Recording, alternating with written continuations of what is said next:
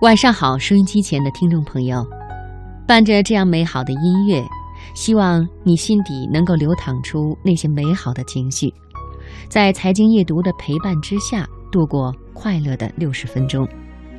这里是中央人民广播电台经济之声财经夜读，我是主持人安然，非常高兴我们共同相守。有朋友说我是内向性格。怎么样来认识自己的内向性格呢？今天的读热点，我们就先来聊聊这个话题。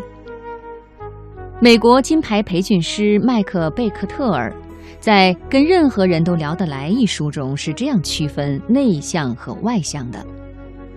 内向型性格的特点有这样一些：一。他们通过独处就可以获得能量，他们不一定害羞，但是在和一群人相处之后，他们更需要个人的空间。二，他们倾向于在内心里自我反思，而不是和他人一起交流自己的想法。三，可能在集体讨论时，他们不太容易参与其中，但是之后他们会独自把问题再思考一遍。四，通常情况下，他们的最终结论都是很可靠的，而且是经过深思熟虑的。当然，这样的结论有时需要更长的时间来酝酿和归纳总结。第五，他们并不是不善言谈，只是倾向于先思考再交谈。我们再来看看外向型性格的特点：一，他们需要通过群体交流获得能量。他们倾向于通过交谈来思考。第二，人越多，他们越是活跃。交谈中，他们通常都能够更好地表达自己的观点。三，他们反应敏捷，不会因为人多势众而惶恐。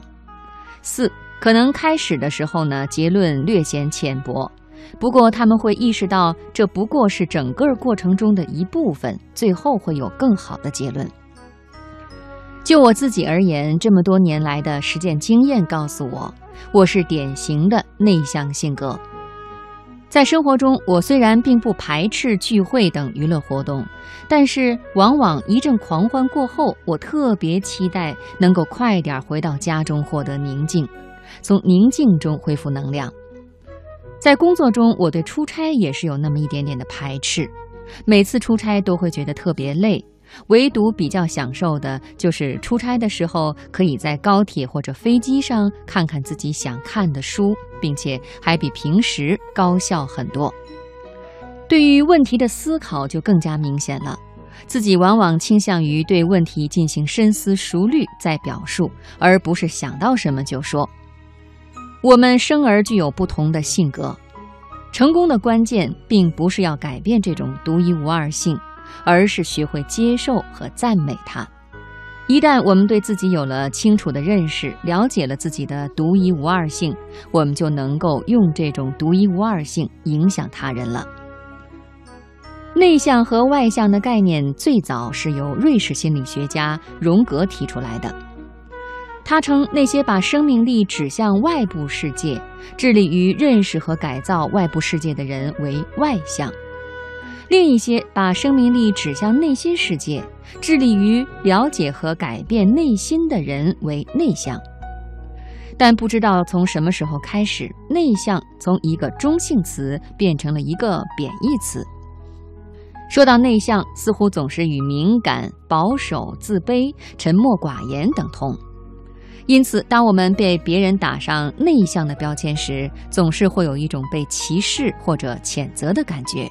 内心深处也涌现着不满，我内向怎么了？难道内向有错吗？不管我们是内向还是外向，这都不是错误。我们越是煞费苦心改变自己，越是努力让自己变得面目全非，就越会感觉沮丧。认识并且接受自己的内向，将这种性格独有的优势发挥到极致，才是正确的做法。如果你本身好静，那就不要将自己和身边最外向的人相比较，这种比较毫无意义，就像拿着苹果和橙子比较，没有什么两样。